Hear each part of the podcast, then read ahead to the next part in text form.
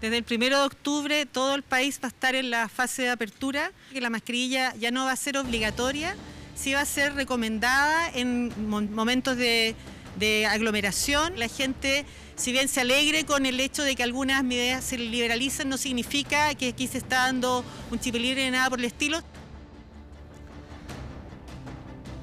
¿Cómo están? Muy buenas noches. Después de dos años y medio de fuertes restricciones, llegó el anuncio tan esperado. Lo escuchaban allí ustedes en la voz de la ministra de Salud comienzan a liberarse esas restricciones que pesaron sobre la población durante muchísimo tiempo, pero con responsabilidad. Lo más llamativo de todo, aquello de las mascarillas y otras más que comenzamos a conversar de inmediato con el subsecretario de Salud, Cristóbal Cuadrado, que está aquí con nosotros en el estudio para comenzar esta edición de eh, Tele 13. ¿Cómo está? Muy buenas noches. Muy buenas noches, Ramón. Gracias por la invitación. Sí, y lo vamos a tratar de hacer a modo de Tele 13 muy didáctico para que vayamos entendiendo cada una de las medidas. Por lo tanto, lo invito a que se despliegue nuestra pantalla de inmediato y comencemos a ver una a una las medidas para que usted nos vaya explicando. Desde el primero de octubre, eso es lo primero, hay que decirlo, no es, hoy, mañana. Sábado de la próxima semana hay un tiempo de adaptación a estas medidas, muy importante el tener tiempo para explicarlas, comunicarlas y por eso nos pareció importante hacer el anuncio hoy día, pero con algunos días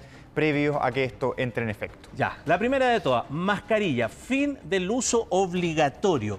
¿Cuál es el alcance de esa medida? Porque estamos hablando de uso obligatorio, pero ¿hay algún tipo de eh, situación en donde sí se mantiene?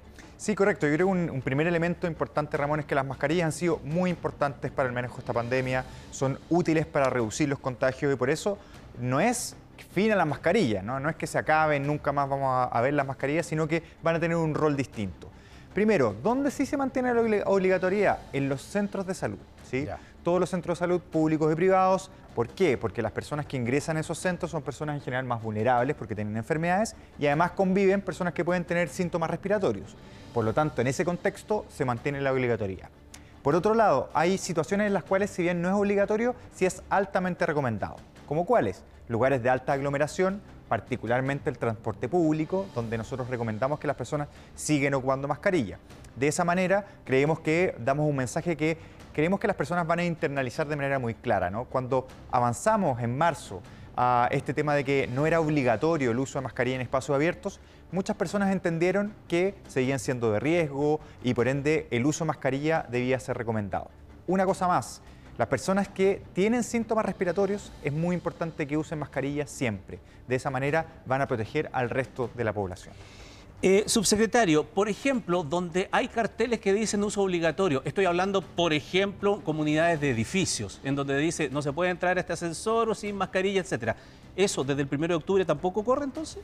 Las, todas las disposiciones internas de espacios privados de alguna manera estaban vinculadas a lo cual habían sido las recomendaciones de la autoridad sanitaria hasta ahora. Lo que uno espera es que todas las comunidades, como tú describes, vayan a revisar las normativas internas que puedan tener, porque lo que estamos diciendo como autoridad sanitaria es que es un momento en que es seguro de que las mascarillas pasen a ser recomendados en espacios cerrados o altamente concurridos, pero que no se justifica el que sean obligatorios. Ya, hablando de comunidades, una de las preguntas es la comunidad escolar. Y antes de hacerle yo la pregunta, prefiero que lo haga precisamente padres y apoderados que le consultan a la autoridad de salud respecto de esto que es una de las preguntas tal vez más repetidas en el día de hoy. Sin Escuchemos.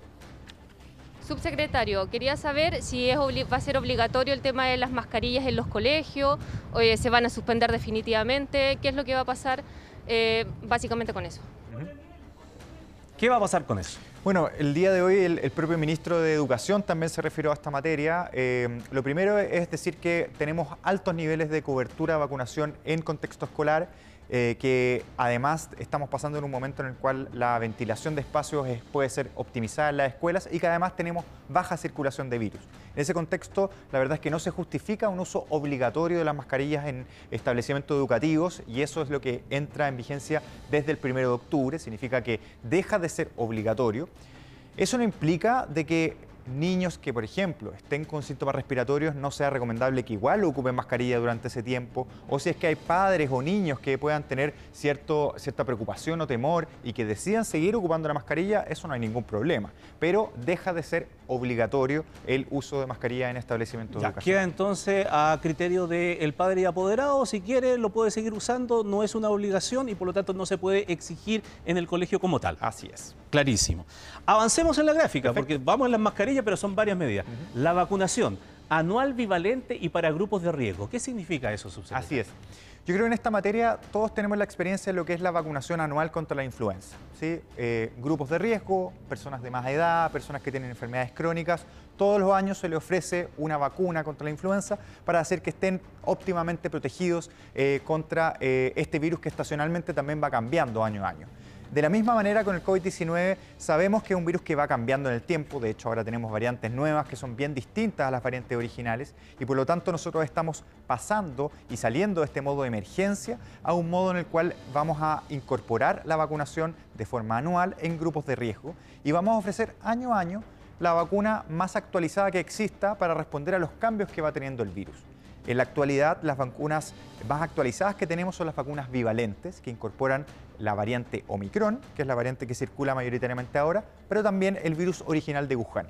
Y esa es la vacuna que va a comenzar a aplicarse a todos los grupos de riesgo a contar del mes de octubre como medida de protección para que en próximas olas estemos óptimamente protegidos. Ya, ahí me detengo un, un, segundo porque va a ser entonces para los grupos de riesgo. Así es. ¿Qué pasa con las personas que afortunadamente no estamos, no tenemos patologías de base, no estamos en el grupo de riesgo, que nos vacunamos, pero que estamos casi cumpliendo los seis meses de la última inoculación. Y siempre se nos dijo que después de seis meses eh, los anticuerpos bajaban. ¿Nosotros no vamos a tener la posibilidad de acceder a esa vacuna? Lo primero, Ramón, es darle la tranquilidad a todas las personas que se han puesto sus cuatro dosis, que están muy protegidos y que esa protección es duradera en el tiempo, de hecho, mucho más allá de los seis meses. Nosotros seguimos en el tiempo a la población y a los 10 meses eh, de haberse inoculado con cuarta dosis tienen altos niveles de protección contra enfermedad grave y de morir. Por eso nosotros lo que estamos invitando es que todas las personas que aún no se ponen su cuarta dosis, que esa es la clave, tener las cuatro dosis, que lo puedan seguir haciendo. Esa campaña de vacunación va a seguir, por lo tanto, si aún hay personas vacunadas que no se han puesto su esquema primario, no se han puesto su tercera dosis o su cuarta dosis, van a poder seguir accediendo a esa vacuna. Pero hacia el futuro, los grupos de riesgo son aquellos que van a requerir una reinmunización anual y es a ellos a quienes se les va a ofrecer esta vacuna bivalente de carácter periódica para mantenerlos protegidos en el tiempo. Las personas que tenemos cuarta dosis y que pasan después los seis meses, siete meses, qué sé yo, ¿no quedan expuestas más al riesgo? Tienen un alto nivel de protección y eso es una muy buena noticia, ¿no? Por lo tanto, eh, el mensaje es de tranquilidad. Si en algún momento que no es el caso actual, llegase a ser necesario porque se demuestran que comienzan a ser de riesgo porque ha pasado uno o dos años desde que se inocularon, bueno, en ese momento pasarán a ser grupos de riesgo y se vacunará. Pero no es el caso. Lo que tenemos información que nosotros constantemente estamos actualizando y están muy bien inmunizados. Un dato más, Ramón. ¿Ya? Somos el único país del mundo que tiene cuatro dosis de vacuna y que tiene un más de 80% de cobertura de vacunación con las cuatro dosis en la población de más de 18 años. Por lo tanto, quiero darle también mucha tranquilidad a la ciudadanía. Con cuatro dosis de refuerzo, que es lo que, o cuatro dosis, perdón, dos de refuerzo, estamos llegando a altos niveles de inoculación y son solamente grupos muy específicos de riesgo, los cuales puede ser requerido que periódicamente estemos reinoculando. Solo una pregunta más respecto a la vacunación. Hay países como en Estados Unidos que incluso se puede comprar una vacuna porque la, eh, eh, el ISP de ellos, sí, ¿verdad? Para que nos entiendan, el ISP de ellos eh, permitió la comercialización. Correcto. ¿Se puede esperar que en el futuro en nuestro país una persona que no está en los grupos de riesgo, pero que quisiera inocularse, podría hacerlo? Eso es análogo a lo que pasa precisamente con la influenza, donde es gratuita para los grupos de riesgo, pero se puede comprar eh, para las personas que no son de riesgo y es probable que en el futuro nos vamos a mover a esa modalidad, pero en la actualidad, para este año, lo que vamos a avanzar es en eh, la disposición gratuita para grupos de riesgo de una vacuna que hasta ahora es de muy bajo stock a nivel global. ¿no? Quiero recordar que es Chile va a ser el primer país de Latinoamérica que va a tener disponible estas vacunas bivalentes para administrar a la población. pero yo no descarto que en el futuro efectivamente pueda estar más ampliamente disponible y grupos que no son de riesgo puedan inocularse si lo desean pagando por esa vacuna. Subsecretario, opiniones también de eh, algunas eh, personas, eh, entendiendo gremios y también algunos académicos que reaccionan ante lo anunciado en el día de hoy. Lo comentamos, escuchemos.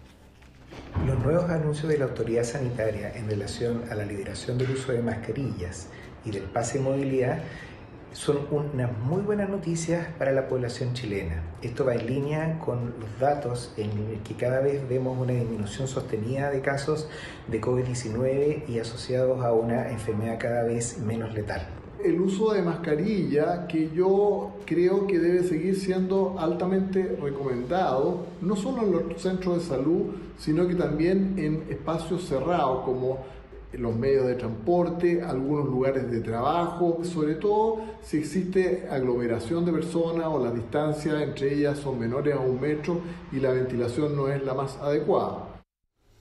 Ya, está en sintonía con lo que ustedes han señalado desde el Ministerio de Salud. Y me paso rápidamente a la otra lámina con otras medidas. Aforo, sin limitaciones. Exactamente, no hay limitaciones de, aforo, es una medida que en el contexto actual no es necesaria eh, y con los altos niveles de eh, inoculación e inmunidad que tiene la población, la verdad es que los aforos no tienen mucho sentido. Espectáculos masivos que, por ejemplo, estaban programados para octubre, que tenían algún tipo de aforo, ¿podrán poder ampliarse entonces? En, caso que el recinto donde van a realizar esa actividad te permite un aforo mayor, no hay ningún problema de que puedan incrementar esa convocatoria. Otra cosa, el aislamiento se reduce de 7 a 5 días. También está señalado. Y, me detengo en esta última, en honor del tiempo, subsecretario. Lo de las fronteras, ¿se mantienen las medidas del nivel de alerta 1? ¿Qué significa eso?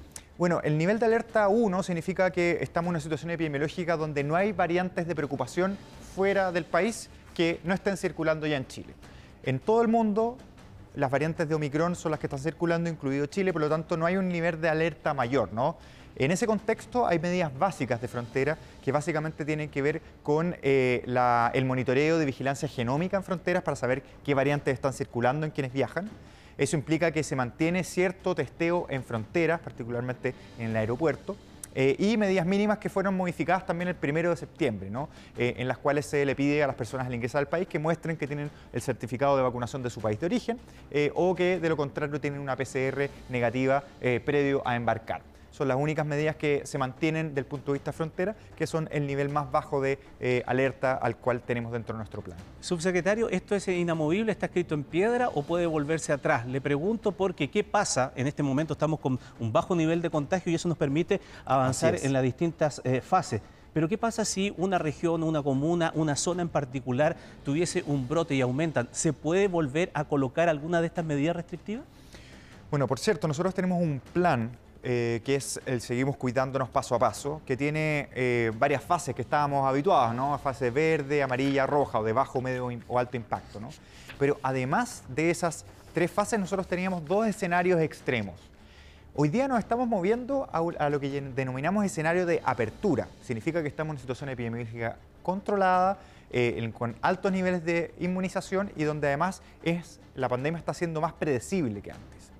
Eso no quita que eventualmente, ante la aparición de una nueva variante, una situación de preocupación, que no la vemos como probable ahora, pero siempre puede ser una posibilidad, nosotros seguimos contando con el plan, seguimos cuidándonos paso a paso, al cual podemos recurrir y eso implica, por cierto, que algunas de estas medidas podrían ser necesarias. Por eso, para terminar, hay que aclarar que entonces la alerta sanitaria Continúa. Continúa. Así es. Y en virtud de seguir con la alerta sanitaria, se puede recurrir a otro tipo de medidas. Así Porque es. si no se decretara, entonces estaríamos con las manos atadas. Eso es muy importante, la alerta sanitaria entrega facultades para poder responder oportunamente. Hay muchas de las medidas que seguimos implementando, por ejemplo el testeo, el acceso a vacunación expedito, que también eh, tienen un sustento en la alerta sanitaria y además es un instrumento importante que ante cualquier deterioro de la situación epidemiológica nos permite reaccionar adecuadamente con la garantía de que la autoridad sanitaria está observando la situación y que tomaremos las medidas que sean necesarias para que nos mantengamos en una situación tranquila pero que por lo pronto es muy seguro que avancemos en mayores libertades, que es lo que estamos haciendo con responsabilidad en la actualidad. Subsecretario, muchas gracias por haber estado esta noche con nosotros aquí en Tele 13 para explicar más en detalle cada una de las medidas, la implicancia y a seguir cuidándonos. Exactamente, muchas gracias, un gusto y seguimos cuidándonos como tú bien dices. Muchas gracias.